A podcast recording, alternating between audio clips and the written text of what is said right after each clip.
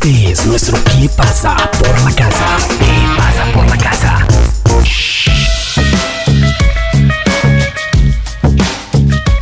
Este es nuestro ¿Qué pasa por la casa? a través de latinroll.com. El Peyote Asesino estrena nuevo single. te saco a la calle en tu justa medida. No, te doy la matraca y también una Después de el lanzamiento de Vos no me llamaste, adelanto de su tercer disco que saldrá 22 años después del exitoso Te Raja, Vos no me llamaste ha sido el primer lanzamiento de esta nueva seguidilla de canciones de la banda liderada por Fernando Santulo. Ahora acaban de presentar La tumba Los Cra. Es el segundo single de este álbum que están preparando. Juan Campodónico en guitarra, Carlos Casacuberta también en guitarra, Daniel Benia en el bajo y Pablo Canedo en la batería.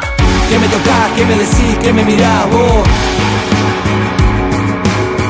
¿Qué me toca? ¿Qué me decís? ¿Qué me mirás vos?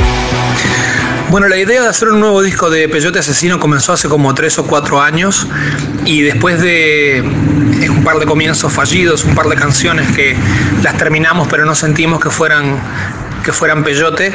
Hace un par de años empezamos a, componer de verdad el material que está en este disco. Elegimos como primer corte Vos no me llamaste porque resume eh, algo de la vieja esencia de Peyote y la combina con elementos, elementos nuevos. La letra es una acumulación de disparates, un poco al estilo de Peyote viejo, pero tratado desde una perspectiva humorística, ¿no? Es una especie de canción de hip hop de dissing, de esas que estás este, eh, te dedicas a hablar mal de alguien, pero hablando mal de absolutamente todo, no de alguien en particular. Es como una especie de broma sobre el propio dissing. Eh, entonces la primera canción de adelanto del nuevo disco fue Vos no me llamaste.